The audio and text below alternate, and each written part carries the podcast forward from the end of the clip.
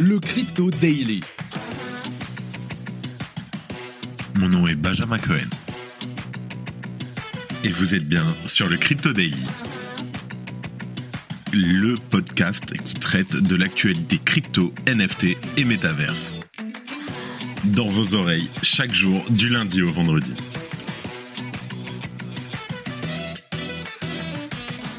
Salut, j'espère que tu vas bien. On se retrouve tout de suite pour ton résumé de l'actualité Web3 sur le Crypto Daily.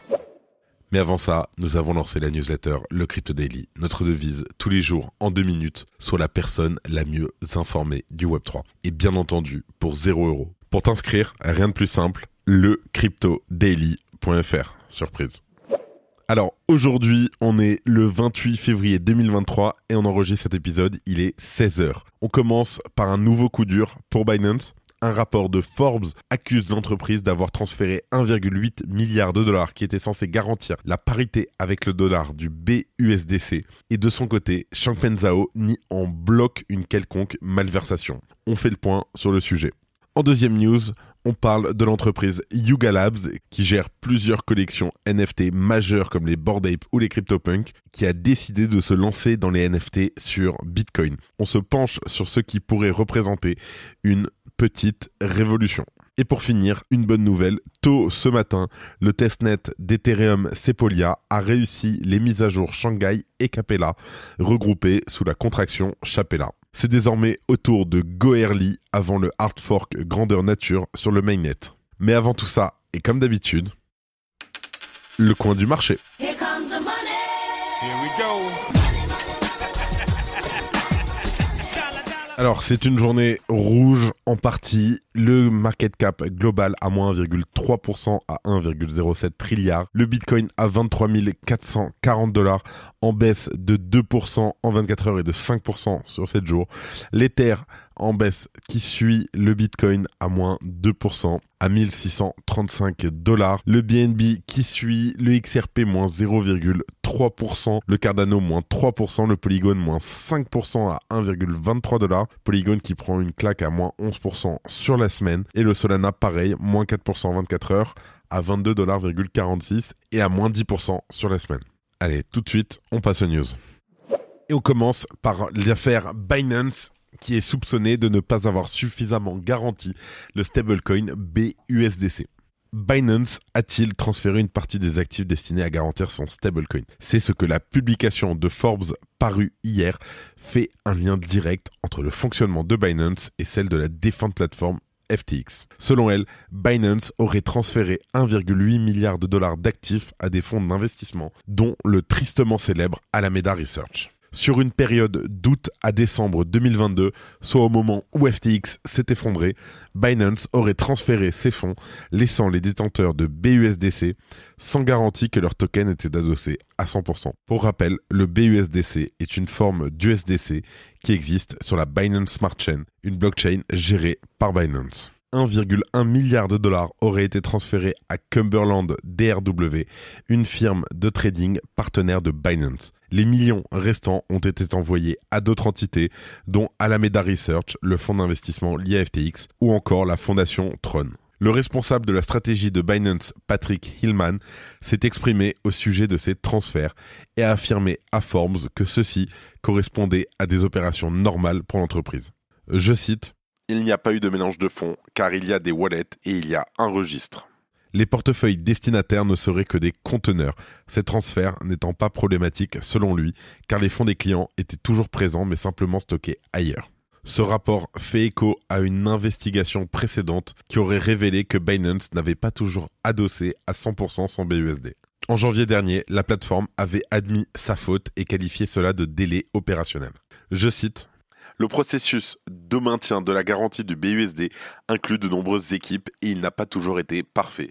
Ces délais opérationnels auraient donc-ils aussi eu lieu avec le BUSDC Des recherches publiées par Chain Argos indiquent que le BUSDC aurait été sous-collatéralisé, c'est-à-dire non garanti, de plus de 1 milliard de dollars à trois reprises. Pour le BUSD, le stablecoin de Binance aurait été non garanti pour la majorité de l'année 2021 de plus de 500 millions de dollars.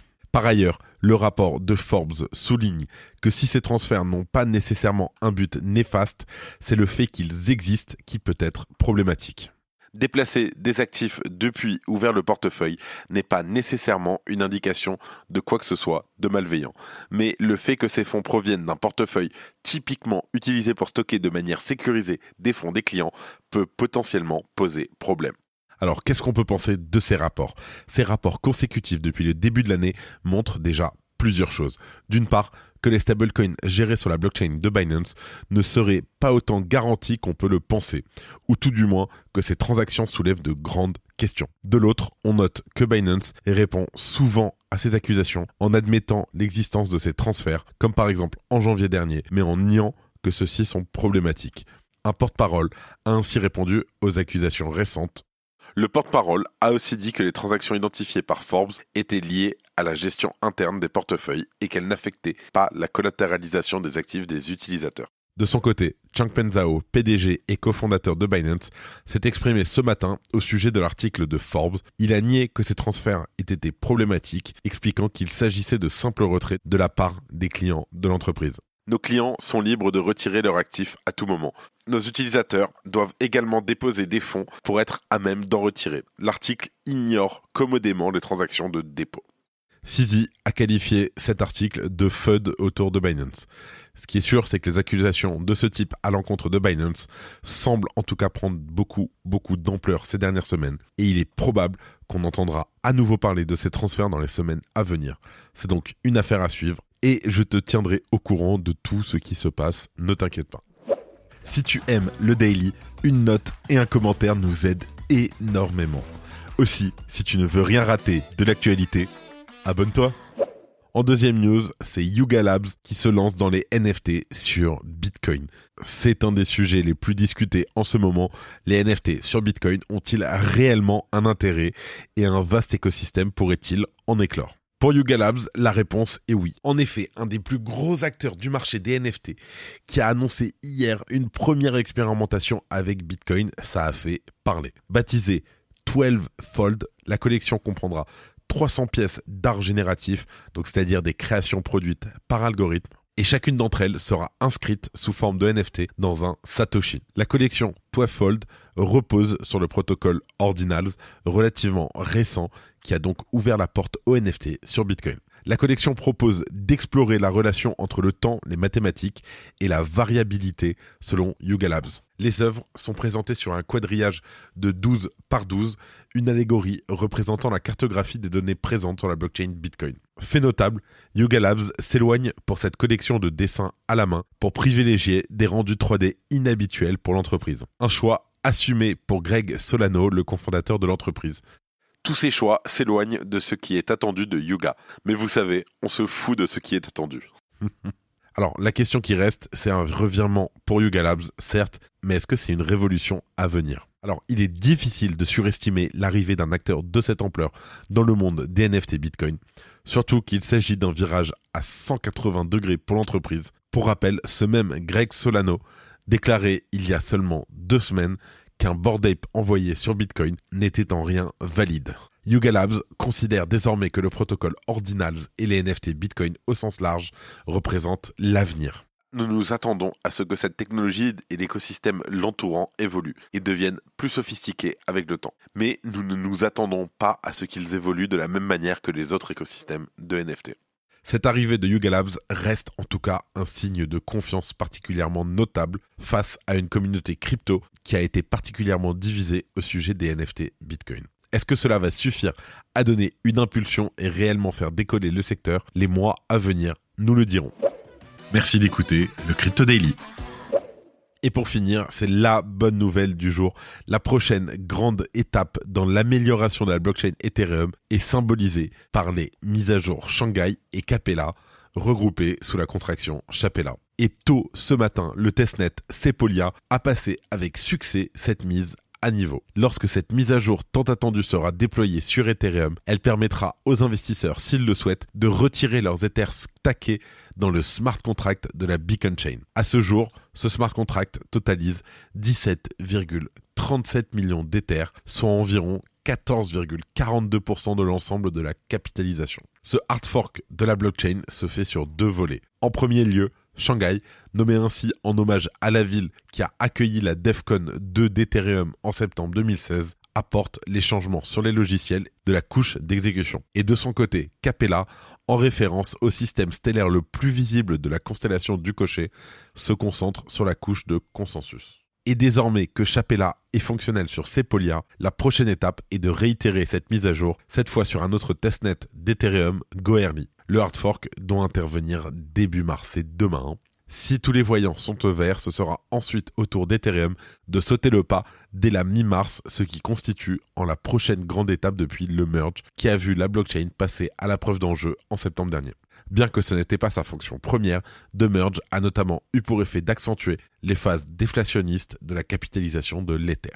Ainsi, cette capitalisation a été réduite de plus de 39 000 ETH depuis la mise à jour Paris tandis qu'elle aurait augmenté de plus de 1,9 million d'Ether si le consensus était resté à la proof of work. Après cette mise à jour, les regards seront tournés vers l'implémentation future du sharding, symbolisée par The Surge, qui n'est que l'une des grandes étapes permettant d'améliorer les performances d'Ethereum, un chantier qui, comme tu le sais, doit s'étaler sur de nombreuses années. Et avant de finir, les news en bref avec notre super partenaire auquel je remercie ces derniers mois qui nous ont aidés et nous ont donné de la force. Merci à Coin Academy, Pixou, Capet, Alex et tout le reste pour ce super partenariat. C'était top de bosser avec vous les gars. Coinbase suspend le BUSD. Coinbase a fait savoir que le stablecoin BUSD du principal exchange crypto mondial Binance serait délisté de la plateforme US. Même si les volumes de transactions en BUSD restent modestes, le symbole reste très très fort. Le streamer Twitch FaZe Mongral a vendu la clé Dash de Yuga Labs à Adam Weitzman, spécialisé dans le recyclage des métaux et l'extraction de crypto-monnaies pour 1000 Ethers, soit 1,6 million de dollars. Mongral a reçu la clé le 7 février, après avoir obtenu le plus grand score dans Dash. Il visait initialement à vendre l'objet pour 3,7 millions, mais il n'a pas reçu d'offre à ce niveau. La bourse de Tel Aviv, qui exploite la seule plateforme publique de négociation d'actions en Israël, veut étendre les activités autorisées pour permettre aux clients de ses membres non bancaires de négocier des cryptos. Le trou USD, le TUSD, est devenu le cinquième stablecoin le plus important. Nansen montre que Binance a minté environ 130 millions de dollars de TUSD au cours des 7 derniers jours suite à la répercussion de son stablecoin BUSD par les régulateurs américains.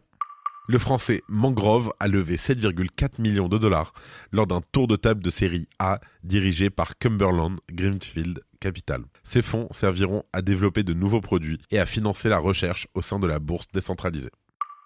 Binance présente Bicasso. Bicasso permettra de créer des illustrations sous forme de NFT via la plateforme Binance NFT. Deux possibilités permettront à cette IA de réaliser des illustrations personnalisables à souhait, l'importation d'images existantes et le prompt. Selon Binance, le rendu pourra être maîtrisé en fonction des goûts de l'utilisateur, que ce soit le style, l'époque ou encore les couleurs de l'image. Merci de ton écoute. C'est la fin de ce résumé de l'actualité du jour sur le Crypto Daily. Évidemment, pensez à vous abonner pour ne pas rater le suivant, quelle que soit d'ailleurs l'application que vous utilisez pour m'écouter. Rendez-vous aussi sur Twitter et LinkedIn pour d'autres contenus d'actualité exclusifs. Je crois que j'ai tout dit, faites attention à vous, et moi je vous dis à demain. C'était Benjamin pour le Crypto Daily. Merci et à très vite.